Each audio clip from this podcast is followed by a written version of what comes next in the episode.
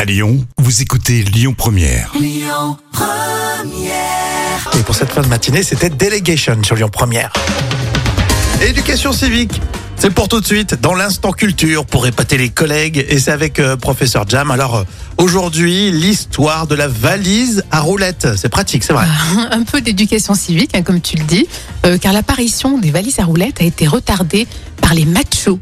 Euh, C'était très féminin, trop féminin même euh, au début. Ah ouais Ah Oui, parce qu'en fait, la valise à roulettes a été brevetée bon, tardivement en 1969 par l'américain Bernard Sadeau. Et, euh, Ça, ça fait pas oui. Bernard, l'américain, c'est Bernard Sado. Alors, il ne parvenait pas à, à la vendre et les commerçants estimaient que seules les femmes seraient susceptibles de l'utiliser et que les hommes seraient blessés dans leur virilité. Ah. Donc c'est pour cette raison que les bagages à roulettes euh, demeurent longtemps un accessoire féminin, avant bien sûr de se démocratiser euh, dans les années 88-89. Mhm.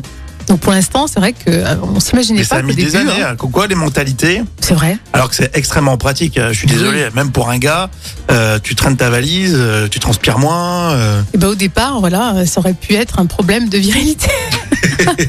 Quoique c'est presque maintenant euh, sexy, non Un homme en costard, par exemple, Ah bah oui, bien sûr, c'est qui vrai. tire tu as sa, raison. Ouais. sa valise à roulette. C'est vachement classe. Et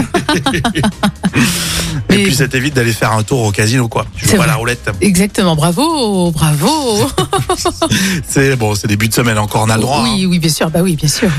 Frou-frou dans les moments cultes de la télé à retrouver euh, dans un instant hein, sur Lyon Première, mais tout de suite on écoute Ina Moja. Écoutez votre radio Lyon Première en direct sur l'application Lyon Première, lyonpremière.fr et bien sûr à Lyon sur 90.2 FM et en DAB+.